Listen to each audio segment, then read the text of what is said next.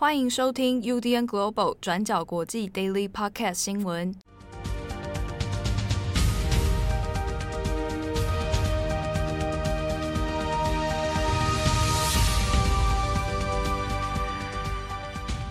欢迎收听 UDN Global 转角国际 Daily Podcast 新闻。我是编辑惠仪，我是编辑七号。今天是六月二号，星期三。那今天这个星期三呢，我们要跟大家更新三则新闻。首先，第一则是关于疫苗的最新状况。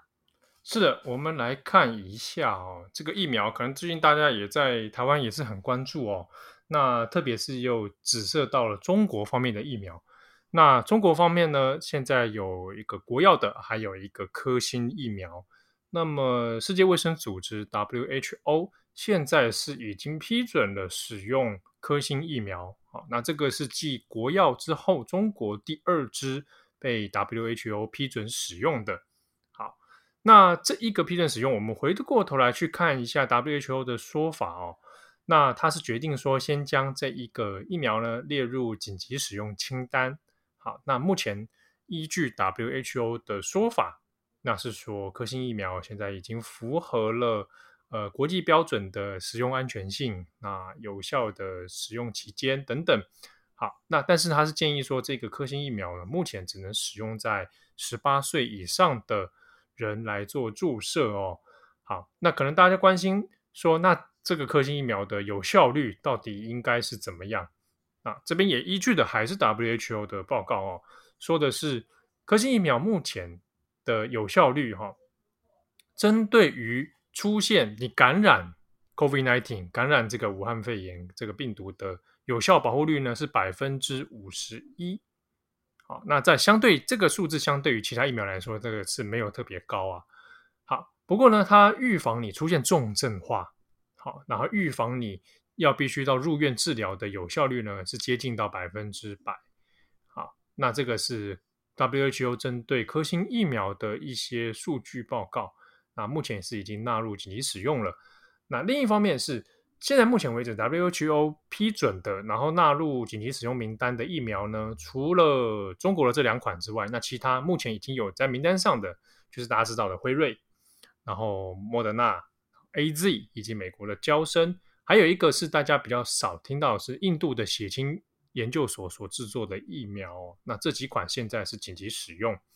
好。不过，我们这边要看的是，在外媒讨论这个新闻的时候，其实他关注的焦点在于说，除了是先前关于中国的这前后两支疫苗，它在国际标准上面所提出的数据，其实因为过去相对比较不透明哦，所以它的时间拖了蛮久的。好，那另一方面是 WHO 作为一个这样的紧急使用授权之后呢，那外媒现在关心的一个事情在于说，那这支疫苗可以怎么样来利用？那关注的地方在于它的优势哦，相对于其他一些疫苗来说，它不需要被储存在非常低温的环境，它只要在这个摄氏二到八度之间就可以来做储存了。所以换句话说，有一些开发中国家或者比较相对落后的国家，它没有这样的设备来保存低温疫苗的话。科兴会是它使用的一个考量，因此现在大家可能关注的地方在于说，也许现在如果有大量中国的科兴苗的话，可能可以优先给其他发展中的国家来使用哦。那它的价格相对便宜，同时呢，它的保存条件也相对比较简易一些哦。所以科兴的用途可能会在这边。那同时呢，外媒现在也关注的是，在现在因为有很多先进国家已经。在陆陆续续做接种，那已经有一些充裕的资源，可能可以再做疫苗的对外援助哦。那也是同步要 WHO 这边也是鼓励说，其他的国家，如果你有相对的资源的话，那可以来做一个分配哦，像其他的国家一样来做使用哦。那比如说，我们先前最近比较知道是日本方面，因为已经在做大规模的接种了，那同时因为他们国内有在做不同疫苗的储存哦。那之中，关于 AZ 的疫苗也是日本现在目前作为可能对外使用的一个考量的疫苗之一。好，那下一则新闻，我们来继续看美国。美国总统拜登今天呢，在美国当地时间哈，呃六月一号的时候，前往了奥克拉荷马州的塔尔萨社区 （Tulsa）。好，那这个社区他去这边做了一个演讲哦。那拜登说了什么倒还好，而重点是在于说他特别选在这个日期跟地点，原因是因为在一百年前，一九二一年的时候。这个地方曾经爆发了非常严重的一个黑人屠杀事件，就叫做塔尔萨大屠杀哦。好，那这个拜登去这边其实就是做一个历史纪念的演说啊。那当然，他要针对的对象还是美国的非裔族群哦。不过，我们这边要特别来讲一下这个事件的一些特别之处，然后它的疑点啊，以及为什么这次拜登去这个地方，它会显得更有历史意义啊。这个塔尔萨社区呢，事件是发生在一九二一年的五月三十一号到六月一号，这这短短的这个时间之内哦。那当时发生的事情是，主要是一个十九岁的黑人的擦鞋工啊，啊，他叫做 Roland 罗兰。那他在一个商业大楼里面呢，被一个白人怀疑说他有骚扰。另一个白人女性哦，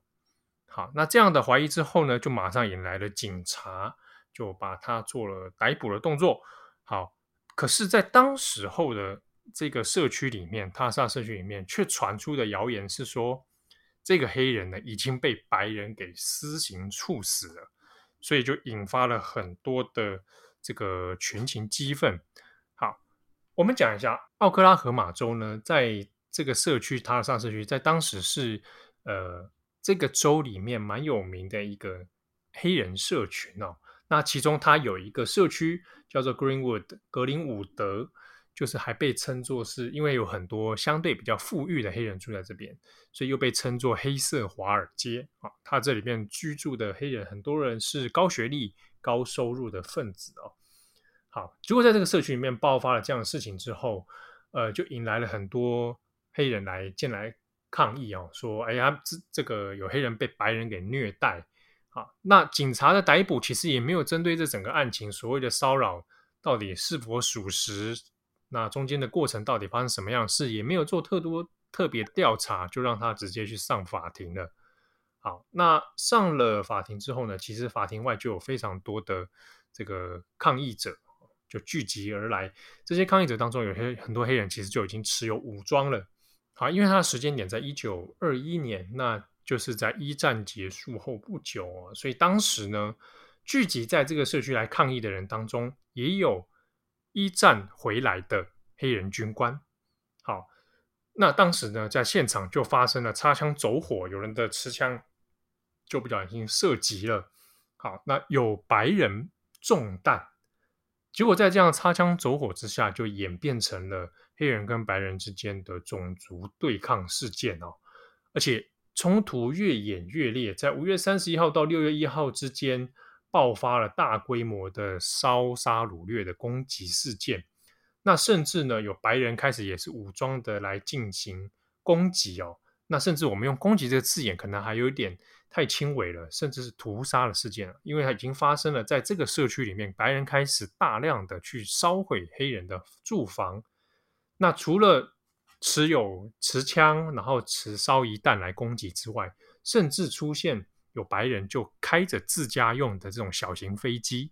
好，那在社区里面进行攻击，啊，就低空飞行，然后来做攻击哦。好，那这个初步的统计里面呢，在这样的社区里面就有超过一千两百个商业店家被破坏掉。那一万名以上的居民呢，就流离失所，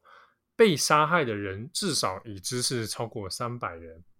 好，可是这个事件我们要讲一下是这个塔尔萨的屠杀事件呢，在当时新闻媒体的报道的量并没有非常之多哦。那相关的呃，比如说司法的调查，然后当初这一个所谓骚扰事件的真相是如何，其实后续都没有一个完整的。呃，历史记录，所以在这个事件当中，到现在，直到现在，二零二一年已经经过了一百年了，多少人是被杀害的，多少人受伤，这些的名单是什么，遗体在哪里？其实到现在都有非常多部分是没有被解开的谜团哦。而且因为当时死亡的人数有点多哈，所以还出现有乱葬岗的这样的现象啊，遗骨也找不到。好，那相关的历史档案记录等等，也长期一段时间是被掩盖的，所以到现在这个塔尔萨的事件是还是一个很多谜团的一个案件哦。好，那我们这边稍微解析一下，在这个事件当中，它有一些背景，为什么当年在一百年前的时候会爆发这样的杀伤事件？好，那因为奥克拉荷马州呢，它其实是在二十世纪初的时候才成为美国的一州哈设立，然后加入联邦。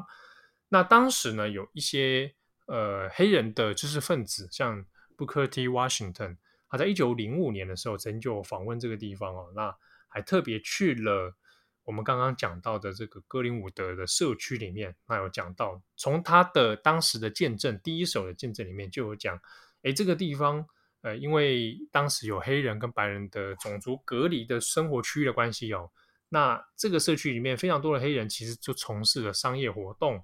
那开自己开业，那甚至也成立了新闻社，那也开了电影电影院哦，那还有教会、学校等等，整体上来说。发展的还不错，而且越来越多高学历的黑人知识分子出现，那甚至医生、律师，啊，那他们彼此之间形成了一个很强烈的 community 的一个社区哦。那有一些黑人知识分子就把这个作为一个典范模型，认为说，你看黑人在当时呢，他们是不不会输给白人的。那这个经济背景里面，其实有还有特别谈到的是。呃，奥克拉荷马州呢，原本有受到石油经济的影响哦，所以一度经济还不错。不过呢，在一战以后，其实有非常多的人呈现失业的状态哦。那这个很大部分是军军人从一战战场回来，好，那特别是以白人为多。那在当地呢，就形成了这个不稳定性，就是白人的失业者变多了。那同时，因为种族隔离法的关系，哈，那这个当时呢，奥克拉荷马州在一九二一年的时候，二零年代的时候呢，呃，其实有针对这样的法律有做过一些争辩哦，就是说不应该要再不应该再做种族隔离的问题了。可是当地的一些白人是没有办法接受这样的事情。好，那根据一些相关的统计，在一九一零年代末到一九二一年事件爆发之前，当地的三 K 党。的活动就变得越来越频繁。那一直到一九二一年的时间点来算的话，诶，三 K 党的成员在奥克拉荷马州大约有三千多人，啊，三千到三千两百人之谱哦。好，那也同时出现了在在地的一些对黑人的私刑，啊，那甚至有多人被因此杀伤的事件。好，那另外同时是我们刚刚前面讲到。在当时的混乱现场里面，有一些是黑人军官，他从一战的一战的战场回来的黑人军官哦。那当时奥克拉荷马州的确也有一些黑人军官退役军人哦，他在当地来争取说，哎，他们曾经从为了国家打仗，那他应该要享有一些跟白人军官退役军人一样的福利，或者他应该要享有一些同等的公民权，所以在当地有若干的一些抗争行动哦。那这种种的背景，就是当时在奥克拉荷马州托尔萨这边所形成的一个社会脉络，但种种的一些冲突的火种，这也就种下了后来的激烈抗争、激烈的这样冲突的发生哦。好，那相关的事件呢，其实一直到最近几年，二零一八年的时候，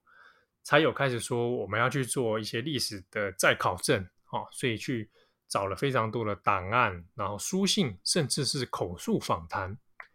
口述访谈，大家会想说，已经经过了一百年，你要怎么访谈？诶，到目前为止哦，像这一次拜登去现场的演说哦，那他还去拜访了三个幸存者。那当然，他年纪都非常大了，都超过一百岁哦。其中有一个大概就一百零七岁。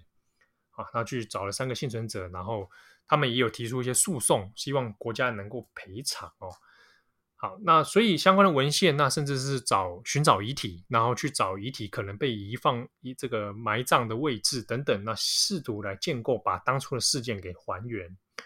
那如果大家有兴趣的话，其实 HBO Max 呢有做了一个纪录片哦，那出资的人就是这个 NBA 的詹皇啊，James。那大家喜不喜欢他是一回事，不过呢，他出资做了一个纪录片，叫做《Dreamland》梦想之地，然后就来，他是用那个名词啊，叫 Black Wall Street 啊，就是黑色华尔街来讲这个事件。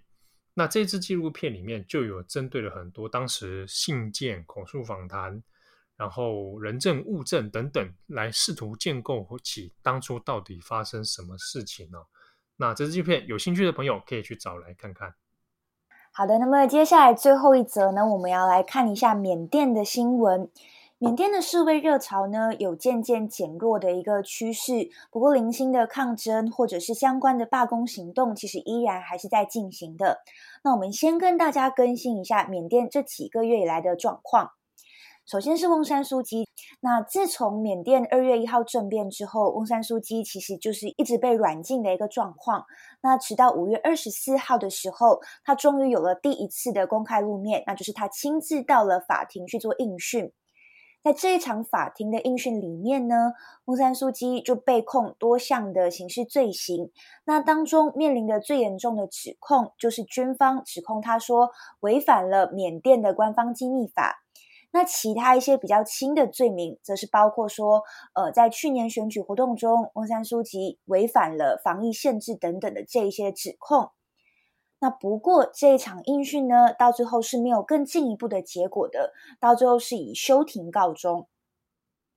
但是，如果我们从当时候各大媒体或者是翁山苏姬律师的说法来看，他当时候的健康状况是 OK，是良好的。那同时候，翁山苏姬也有表示说，他所属的政党全国民主联盟是为了人民而成立的，只要有人民在的一天，那么这个政党就会持续存在。那翁山苏姬会这么说，基本上是因为缅甸军方的领导人敏昂莱在之前已经解散了全国民主联盟。好，那么根据最新的状况是指，翁山苏姬自从出席了五月二十四号的法庭应讯之后，就完全断掉了跟他律师的联系。那外界也不知道他这几个礼拜以来的一个状况。但是根据知情人士收到的消息，乌山苏基目前已经从他原本的住家被转送到另外一个地点。那至于是否真的就像知情人士说的被转送，那又被转送到哪一个地点，状况目前都还是不清楚的。好，那么接下来呢，是关于缅甸军方跟各个民兵组织的一个冲突的近况。根据我们之前跟大家更新到的状况是，缅甸部分城镇的民兵部队是支持反军方人士所组成的一个政党，叫做全国团结政府。那这些民兵组织是持续在跟军方做对抗，单位火力啊，或者是相关的配备是不对等的状况，所以要跟军方对抗起来也是十分吃力的。但是有一些民兵组织呢，在基于可能地形优势，或者是熟悉地理位置等等的这一些状况，他们还是可以击败军方的。例如，缅甸的其中一个民兵组织，在六月一号的时候，就在缅甸东南部的克也邦击毙了大概八十位的军方士兵。不过，相关的这一些抗争呢，也导致缅甸东南部有好几万人流离失所，那许多人都逃到了森林里面。好，那么再来呢，也是缅甸目前的社会状况。缅甸的学校呢，其实在这个星期就会迎来缅甸军事政变后的第一个新学期。不过，因为先前有许多老师参加过呃抗议政变的罢工活动等等，所以已经有超过上万名的老师是被军政府开除了，也就是被解雇了。那现在就在这星期面临开学的这一个状况，也有很多老师表示说，他们宁愿放弃当老师这个工作，也不要再受军方控制。那另一边也是关于缅甸的医疗系统的状况，缅甸的医疗系统呢，目前也是有点崩溃的状态，因为许多医护人员在先前政变的初期到现在，其实一直有在参与呃不合作运动，也就是响应罢工。那此外呢，医疗的资源也因为国际封锁，所以也变成资源是极度缺乏、极度不足够的一个状态。那也因为这样，我们目前也根本不清楚缅甸目前的疫情状况到底是严峻的，还是已经降下来了。因为许多相关的检测几乎是陷入停摆的一个状况。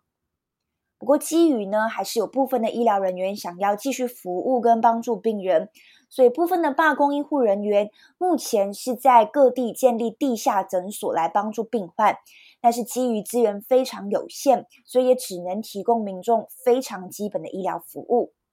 好的，那么以上就是缅甸的状况更新。那路透社今天也有报道，东协峰会在四月举行完之后，就也没有针对缅甸有更进一步的行动。那尽管东协各国目前对于缅甸是持有一个呃不同的态度，但是东协的主席兼秘书长预计在这一周会前往缅甸。那至于后续是否会有进一步的行动，就要看看这一周的拜访结果了。好的，感谢大家的收听。我有一阵子，因为差不多半个月没有看到同事们了，所以他们的脸庞在我心中越来越模糊。因为我们四个人开会，其实不是用视讯的，对吧？也避免大家的困扰。嗯、因为我现在的状态基本上就已经没有在刮胡子，已经进入原始人状态，你知道吗？所以你现在已经是一个蓄胡的状态。我想，我也想说，很久没来蓄胡，来试试看，看看可以到什么样的地步。就跟我头发现在已经很长了，然后我真的很想剪头发的状态，差不多是一样。你也可以自己手动剪啊。我真的不敢哎、欸。对对啊，因为像我自己，我也不敢不敢剪，我一定要等，我都是要找人做特别来做头发。所以想象一下，你头发现在很厚，然后又蓄服，然后还戴眼镜，啊、就而且我有自然卷，所以我我头发只要稍微长一点点，就看起来很蓬松，你知道吗？哎、欸，我懂，因为我有自然卷，所以我也不敢自己乱剪。不知道到时候会，我们下一次再相见，不知道会变成怎样。我觉得到时候第一天见面一定会很精彩，哦、就觉得说大家怎么好久不见。不行，我一定要先先去预约剪发，才可以见面。这也是我之后第一个要 做的事情。啊、好，那也祝福各位听友，这个继续做好防卫措施，身体健康平安哦。嗯，我是编辑七号，我是编辑慧仪，我们下次见喽，拜拜。感谢大家的收听，想知道更多详细内容，请上网搜寻转角国际。